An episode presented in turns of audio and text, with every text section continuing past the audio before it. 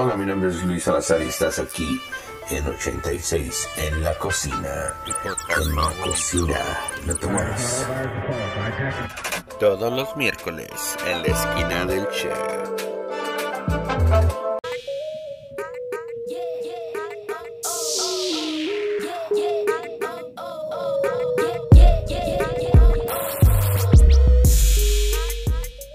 Hello, everybody. Welcome to 86 en la cocina. Today, definitely, we have a special guest. We're going to do mainly English on this episode. Ruben Peraza, welcome to 86.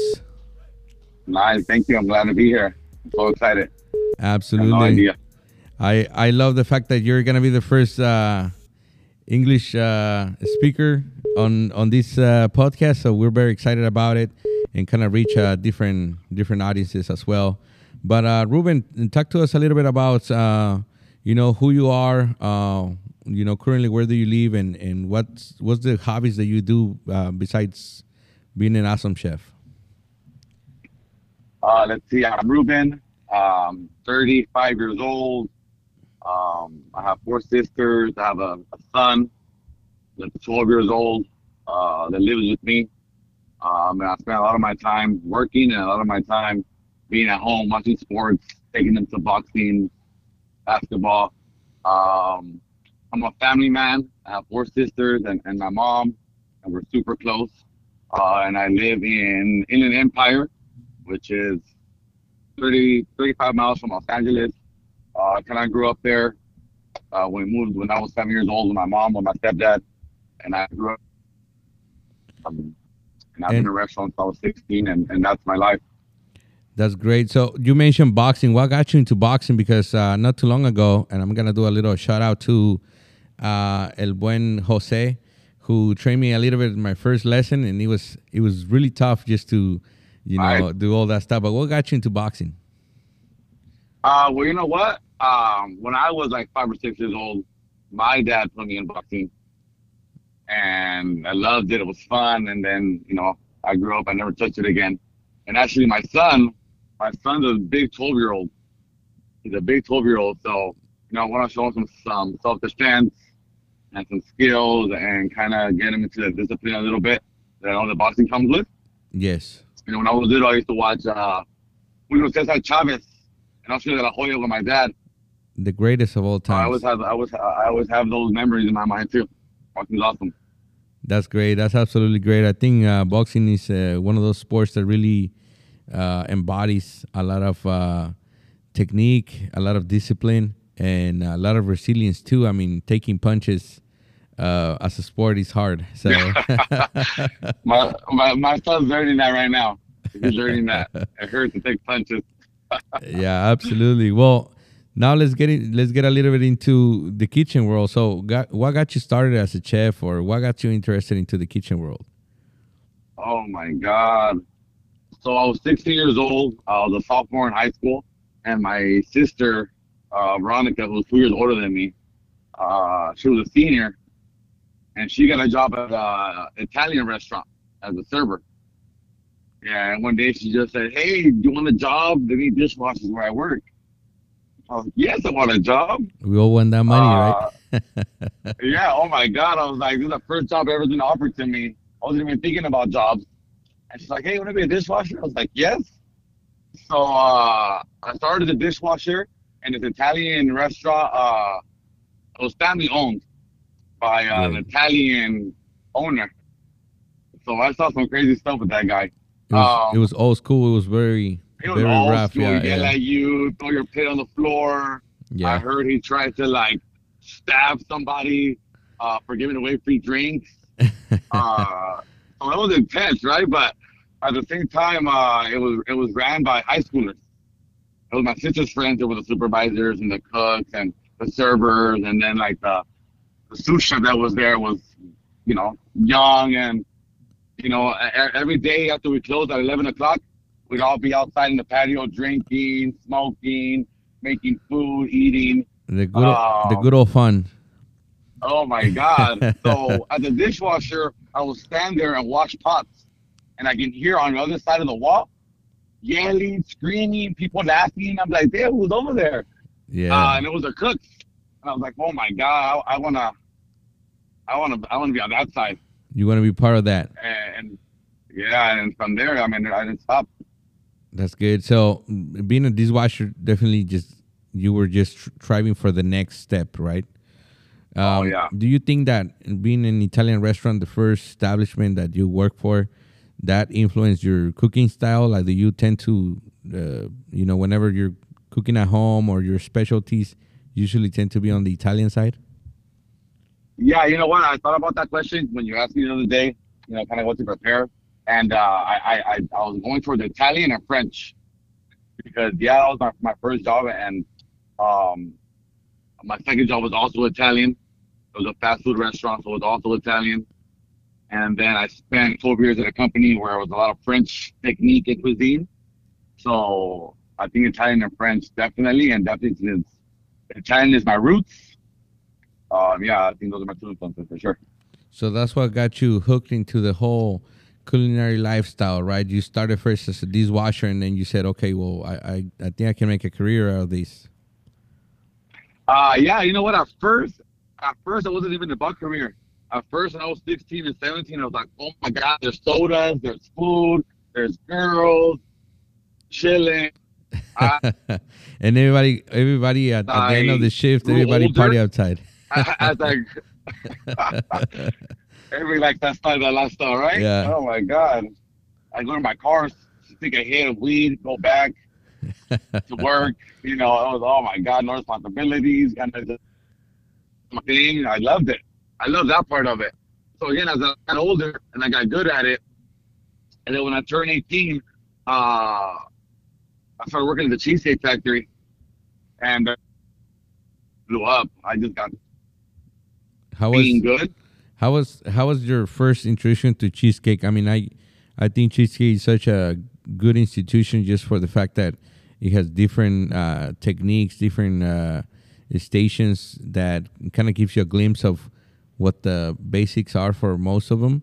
And I remember that uh, my uncle, who was working at P.F. Chang's back then, 2008, he wanted to be an executive chef for uh, Cheesecake, and their training program for executive was very, very long. It was it was the whole deal.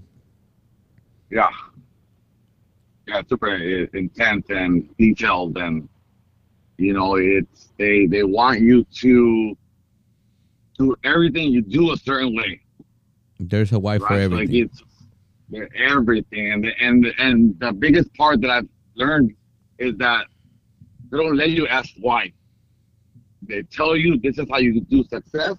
This is how you operate this type of restaurant in this company, and I I don't want to know your questions and your why. Right? You follow the system, you're gonna have success. Anywhere. If you deviate from the system, somebody's gonna be in your face, somebody's gonna be all over you. If you do something different, because here's how we run it. And I think that's how they've been so successful opening and, and maintaining because you can ask why.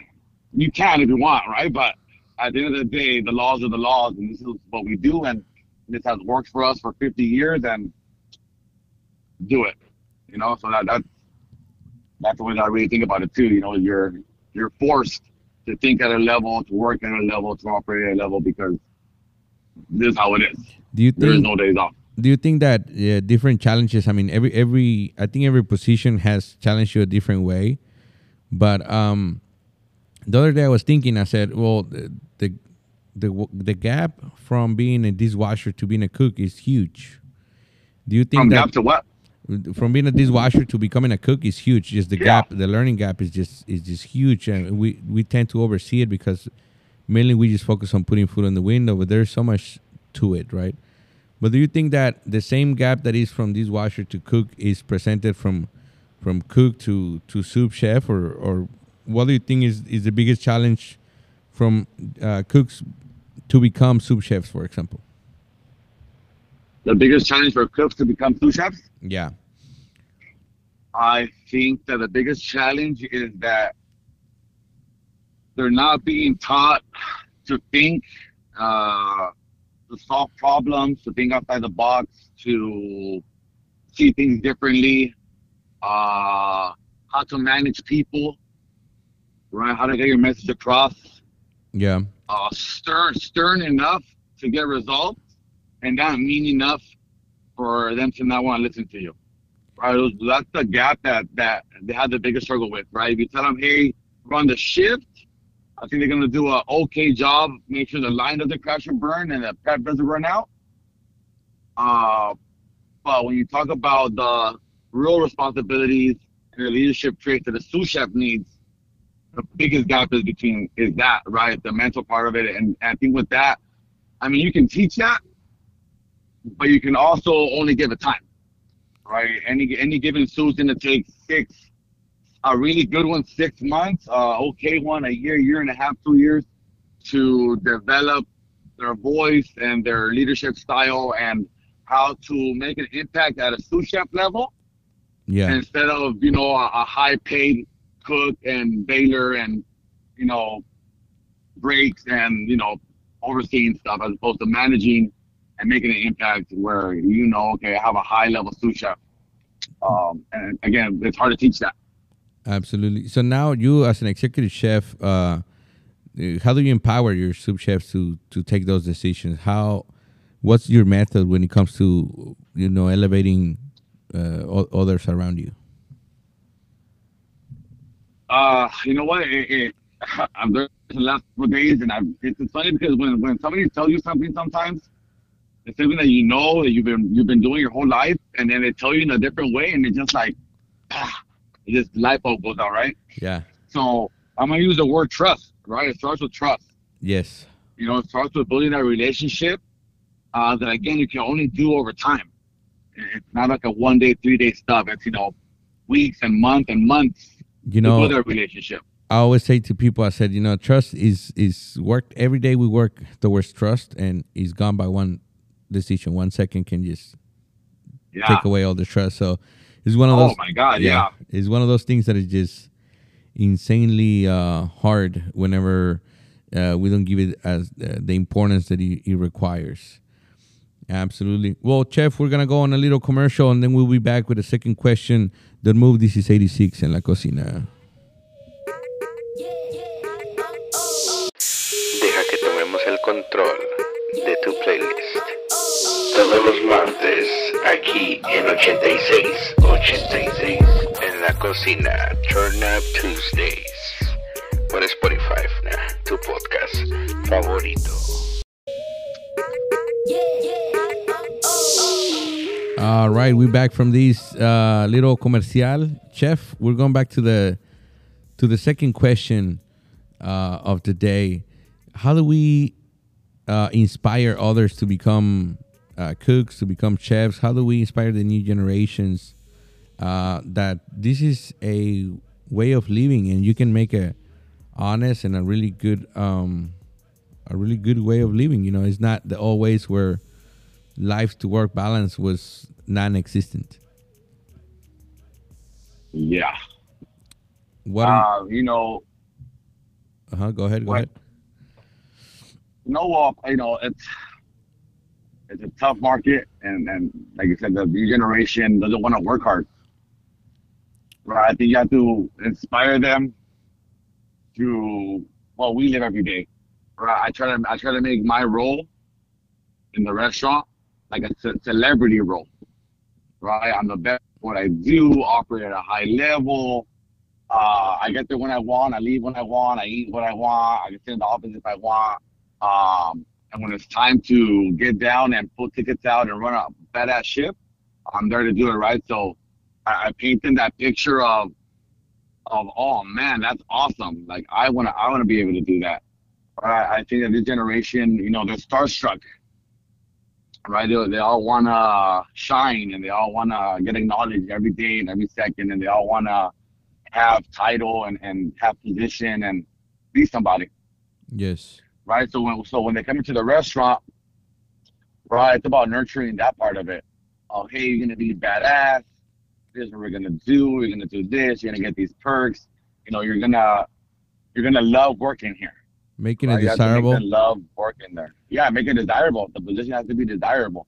Absolutely. I think I agree definitely with that. Uh, so, you know, whenever whenever you get somebody in into the into the restaurant, what what is usually your thoughts? I mean, something I wanted to share to the to the audience was that you know, throughout these uh, last couple of years, whenever I see somebody walking through that door, I see myself in them.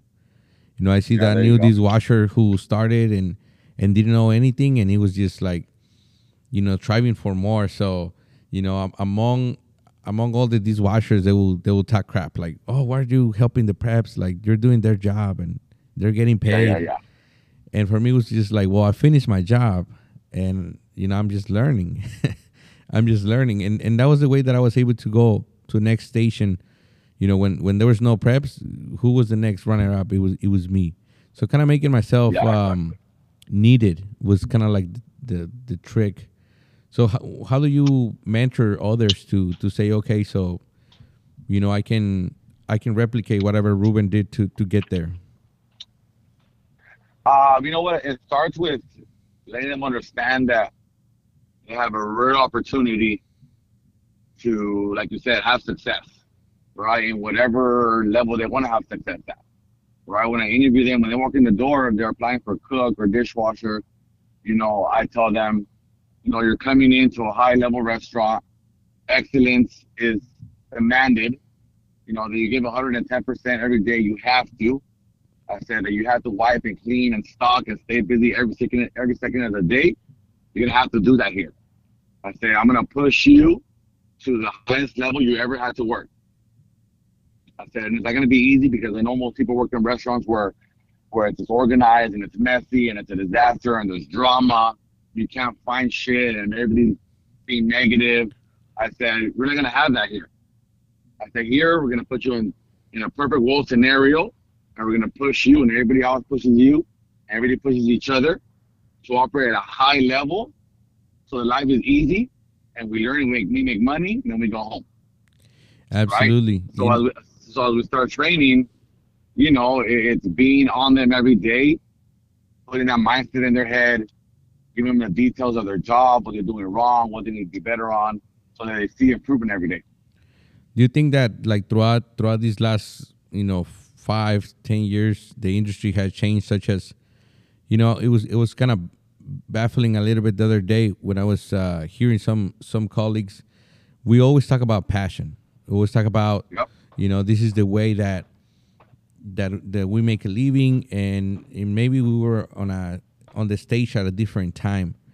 But you you really touch a topic right now that is very important you know. Every time that we're asking for people to do more to produce more it should be companioned by a pay increase by Yeah. some monetary um, retributions because at the end of the day uh, we take the passion away. We're here making a living. And i think that you know now with the covid situation and all this stuff going around i think that now cooks are making a more decent living than before. I remember when i started uh, cooking i was getting paid probably like $10 $10 an hour $10.50 and and when i started at dishwasher it was like $8 and, and 25 um, i know I was inflation making I was making 670, 675 as a dishwasher, and my first cook job uh, at the cheesecake factory was eight dollars and fifty cents, yeah that's crazy that's crazy and I was so happy, so happy. I was like, wow, a dollar fifty raise, eight fifty. Oh my god.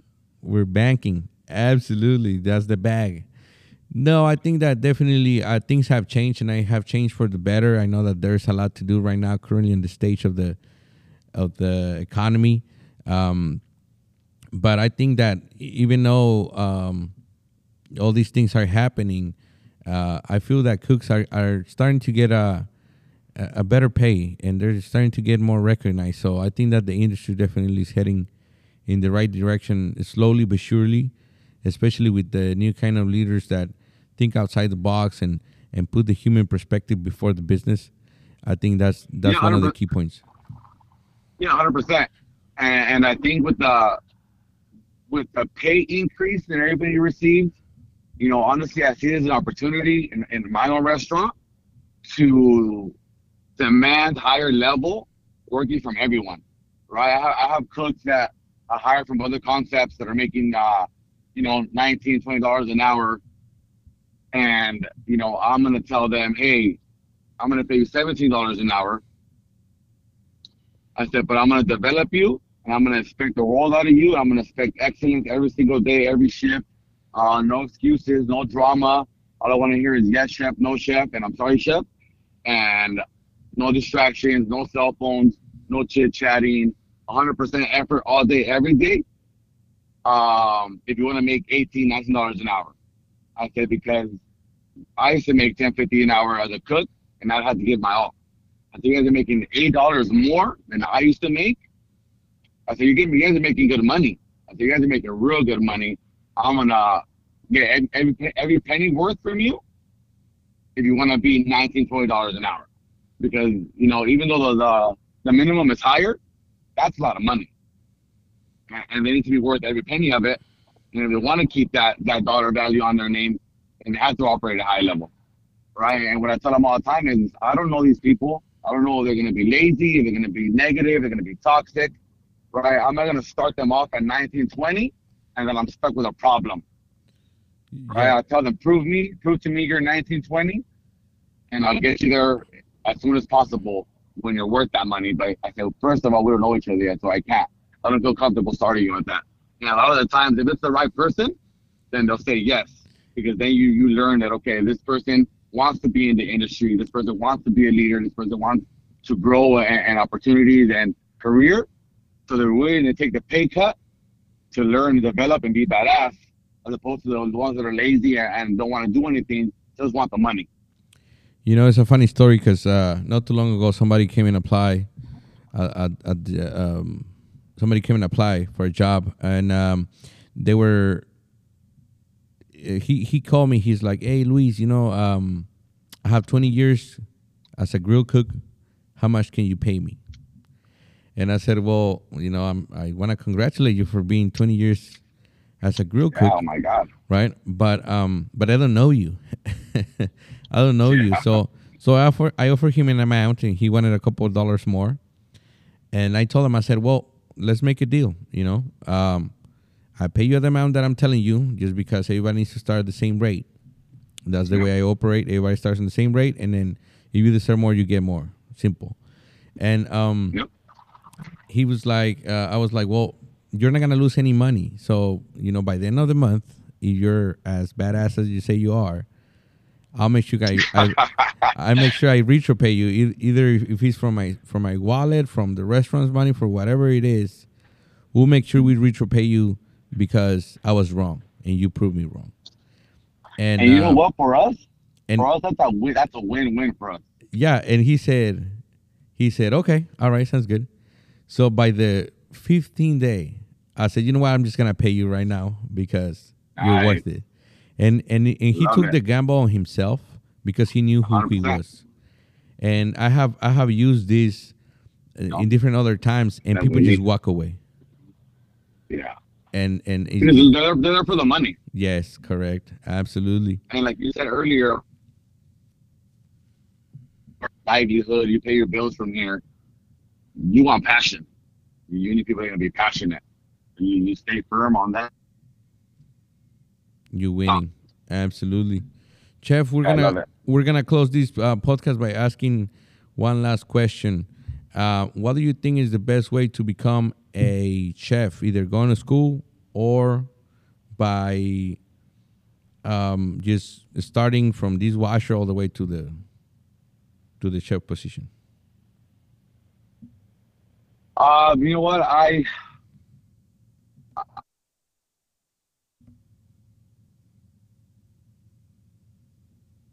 it's it's better to start sure work your way up.